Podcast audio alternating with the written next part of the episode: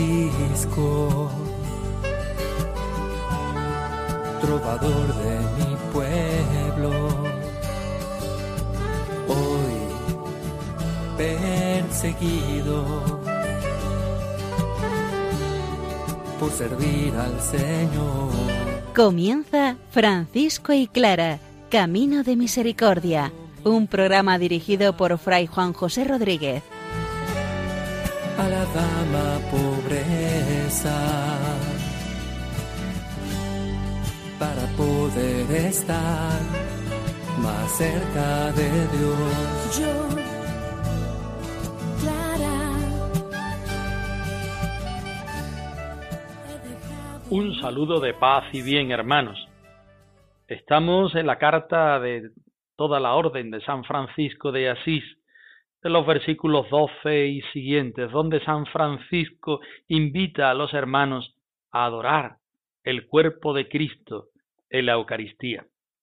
Clara, por otra parte, dentro de la cuarta carta a Santa Inés de Praga, la invita a seguir adelante renunciando a todas las vanidades del mundo y desposándose con el Hijo del Eterno Padre, ella que se convierte en madre, hija y esposa. Recurramos a la palabra del Señor, como cada programa, para ponernos en la ruta más fiel del camino franciscano.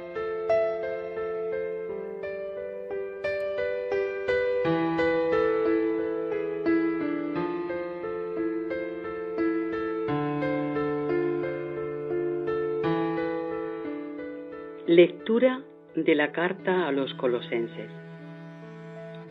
Cristo es la cabeza del cuerpo, que es la iglesia. Él, que es el principio, fue el primero de los que han de resucitar, para tener así el primer puesto en todo. Dios quiso habitar plenamente en Cristo, y por medio de Cristo quiso poner en paz consigo mismo al universo entero tanto lo que está en la tierra como lo que está en el cielo, haciendo la paz mediante la sangre que Cristo derramó en la cruz.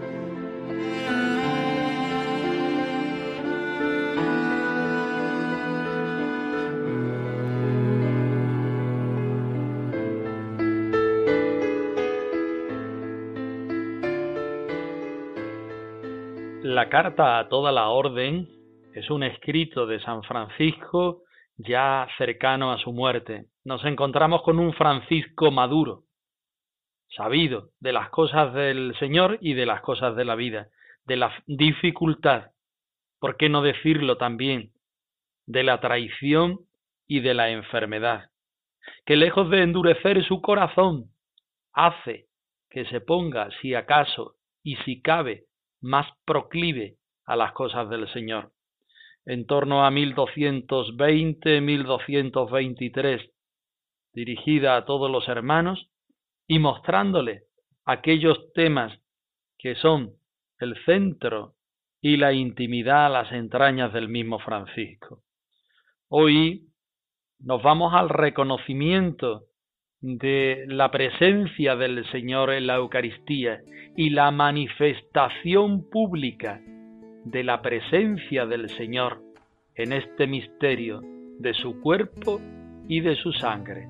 Lo escuchamos. Dime cómo ser pan, dime cómo ser pan, cómo ser alimento que sacia por dentro, que trae la paz. Dime cómo ser pan, dime cómo ser pan. Así pues, os ruego a todos vosotros, hermanos, besándoos los pies y con la caridad que puedo, que manifestéis toda reverencia y todo honor, tanto cuanto podáis, al santísimo cuerpo y sangre de nuestro Señor Jesucristo, en el cual las cosas que hay en los cielos y en la tierra han sido pacificadas y reconciliadas con el Dios omnipotente. Tú que eres el pan de la vida, tú que eres la luz y la paz, tú que empapas la tierra cuando llueves el cielo, dime cómo ser pan. Reflejo, tú que abrazas mi debilidad Tú que sacias mi hambre cuando vuelvo de lejos, dime cómo ser paz.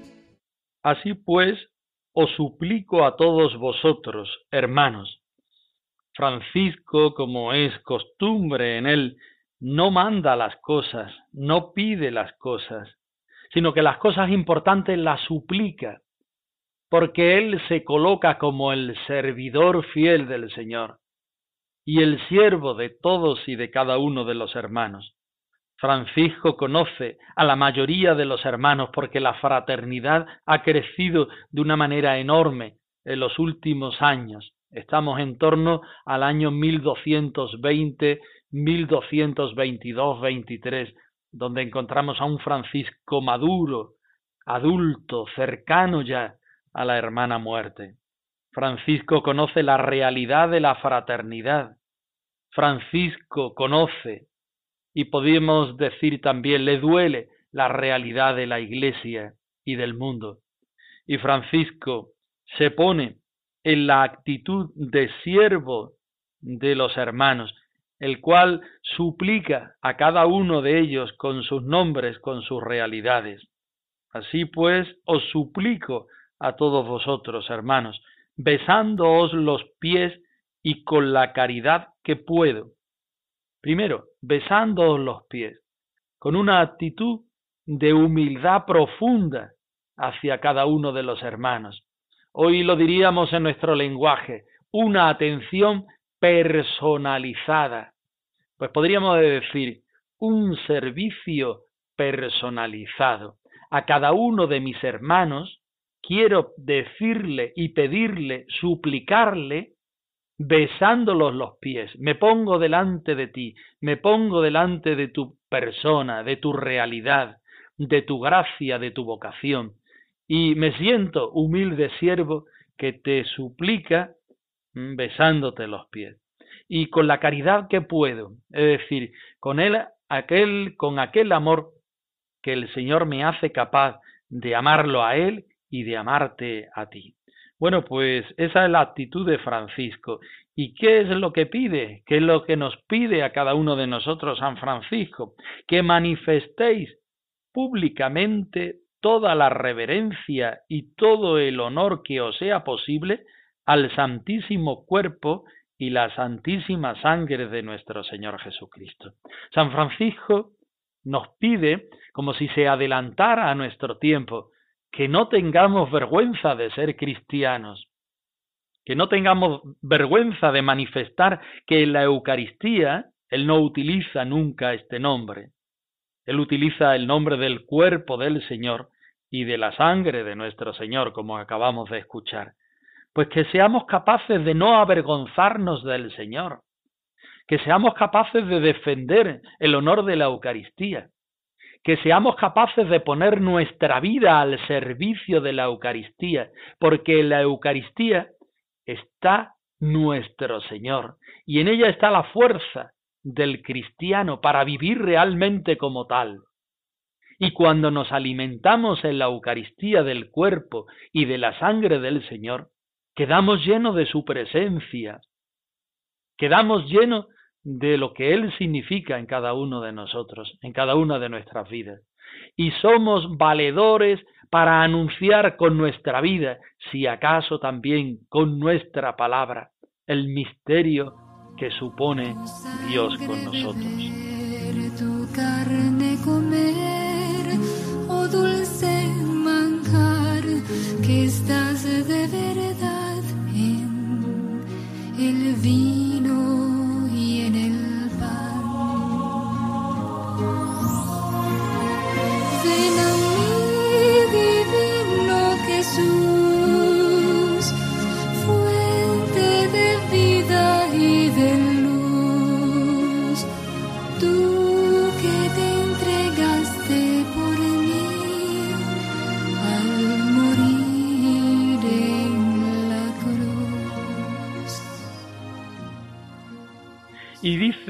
Francisco, en quien han sido pacificadas y reconciliadas con Dios omnipotente todas las cosas que hay en el cielo y en la tierra.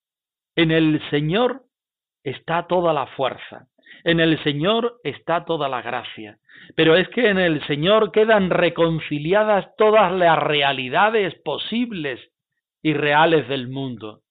En Él, que es el príncipe de la paz, están pacificadas todas las cosas.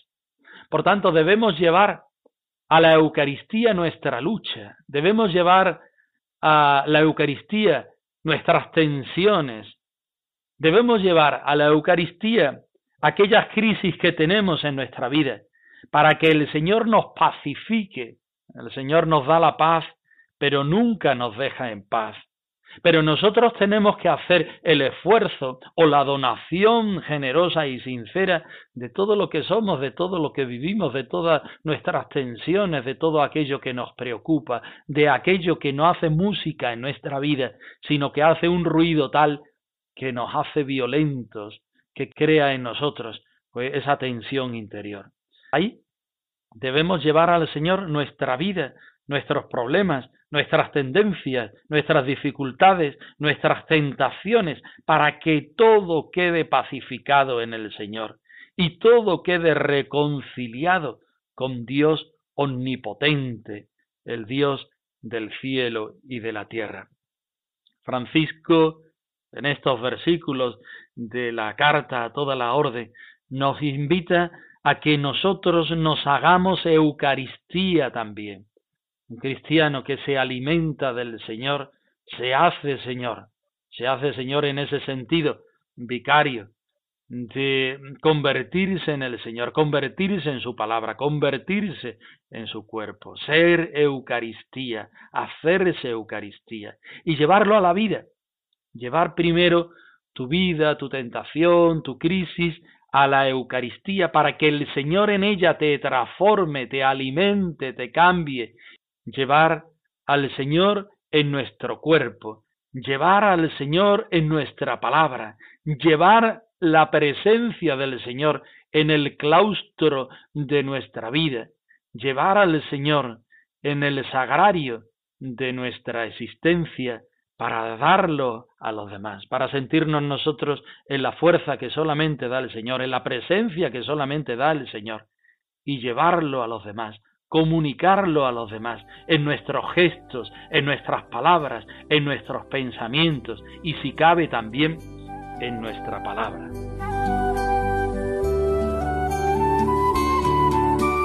Salto de gozo en el Señor danzo de júbilo en él, por su gran amor y su fidelidad, cantando y danzando voy.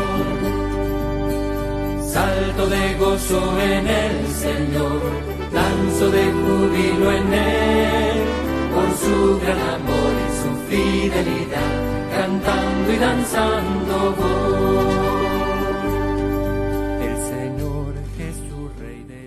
Nos encontramos en el corazón de la cuarta carta de Santa Clara a Santa Inés de Praga. Decíamos en programas anteriores que lejos de hacer una autobiografía de sí, Santa Clara simplemente expone los núcleos principales de su vida a su hermana Santa Inés. Pero en estos núcleos principales se retrata de una manera magnánima. Hoy le recuerda que ella es madre, hija y esposa de nuestro Señor Jesucristo. Hoy, en este trocito de la carta, se duele porque no ha podido comunicarse con la agilidad que le hubiera gustado, por las distintas dificultades del correo de aquel tiempo. Pero le invita a Inés que en comunicación o no comunicación real, podemos decir que la espiritual es mucho más importante, ella siga siendo esposa de Cristo, renunciando a todas las vanidades del mundo, despojándose de todo lo que no le lleva a Jesucristo. Vamos a escuchar estas líneas, vamos a alimentarnos de estos versículos.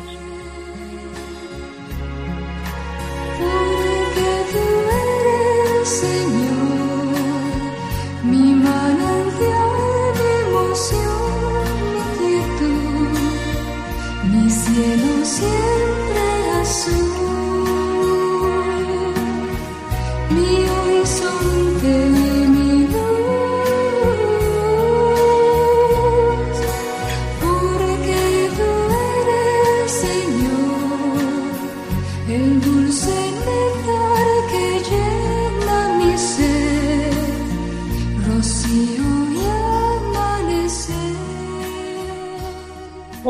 Madre e hija, esposa del Rey de todos los siglos. Aunque no te haya escrito tan frecuentemente como lo desean y en cierto modo lo anhelan a la par tu alma y la mía, no te extrañes de ello, ni creas en modo alguno que el fuego del amor que te tengo arde con menos vigor en las entrañas de tu madre. La razón de ello ha sido que me lo han impedido la falta de mensajeros y el peligro manifiesto de los caminos. Pero ahora, al escribir a tu caridad, salto de gozo y exulto contigo con el gozo del Espíritu, porque tú, esposa de Cristo, renunciando a todas las vanidades de este mundo, te has desposado admirablemente, cual otra Virgen Santísima, Santa Inés, con el Cordero Inmaculado que quita los pecados del mundo.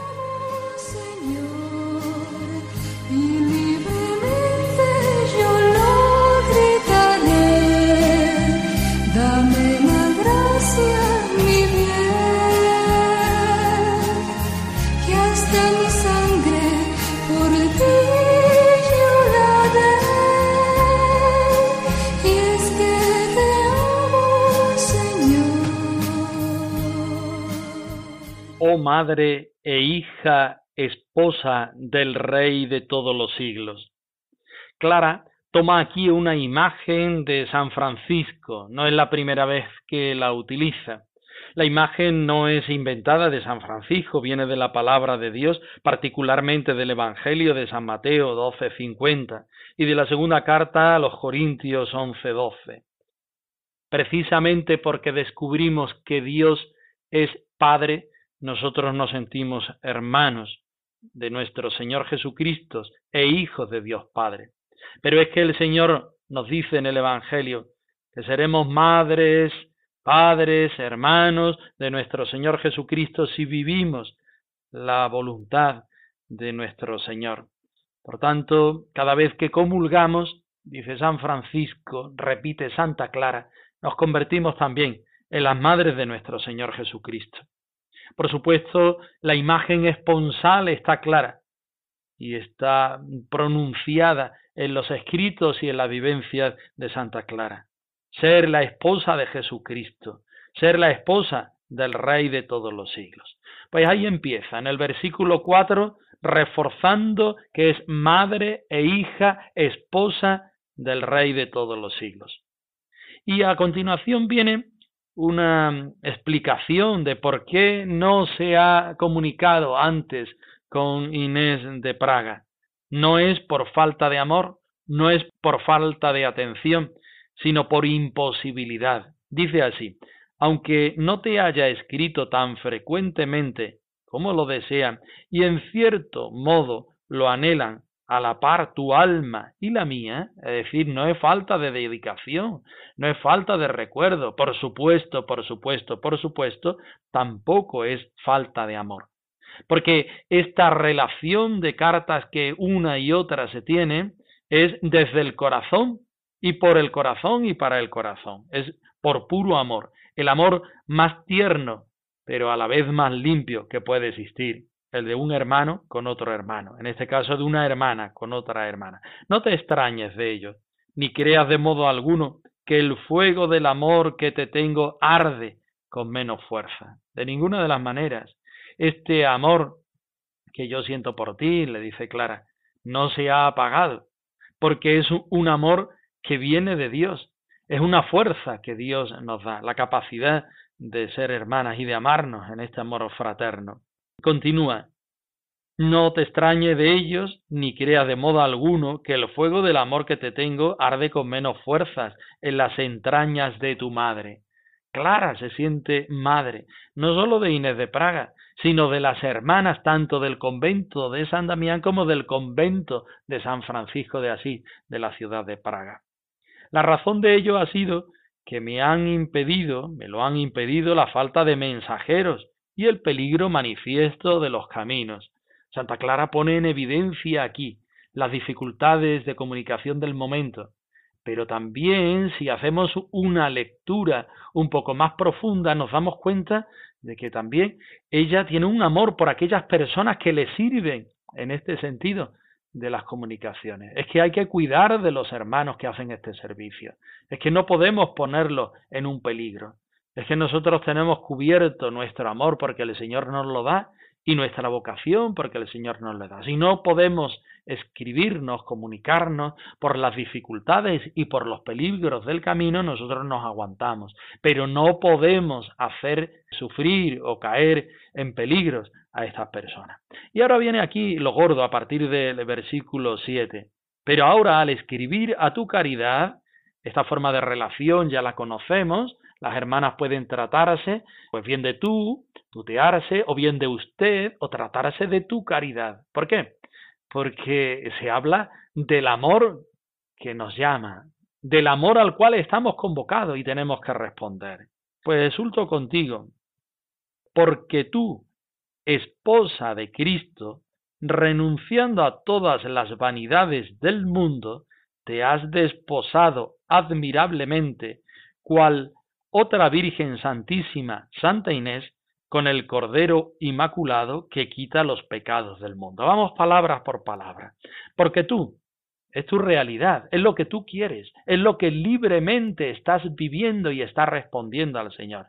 ¿Qué es lo que estás respondiendo? A ser esposa de Cristo, no esposa de un rey, de un emperador, sino la esposa de Cristo. Pero para ser la esposa de Cristo tiene que renunciar a todas las vanidades del mundo, porque Jesucristo mira en una dirección.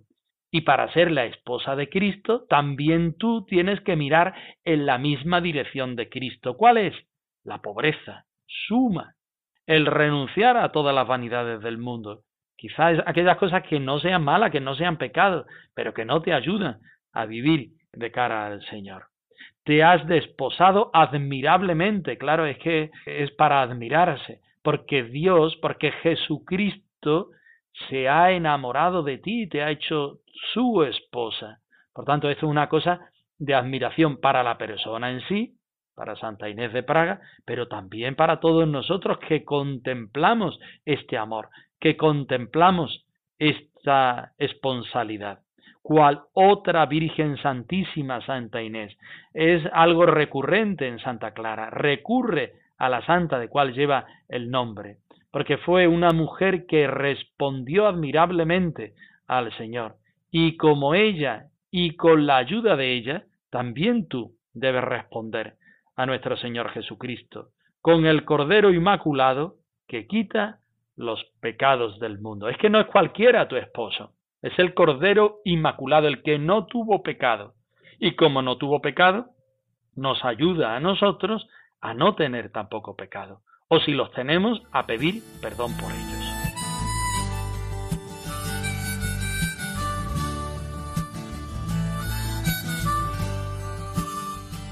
Francisco y Clara arroba radiomaria.es os dejamos la dirección de correo electrónico por si queréis poneros en contacto con nosotros cuando vosotros decidáis. Nosotros nos despedimos, no sin antes daros la bendición de Dios Todopoderoso al más puro estilo franciscano. El Señor os dé la paz.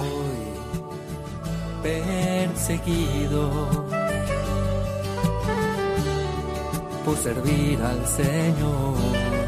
Han escuchado en Radio María Francisco y Clara, Camino de Misericordia, un programa dirigido por Fray Juan José Rodríguez. A la dama pobreza, para poder estar más cerca de Dios.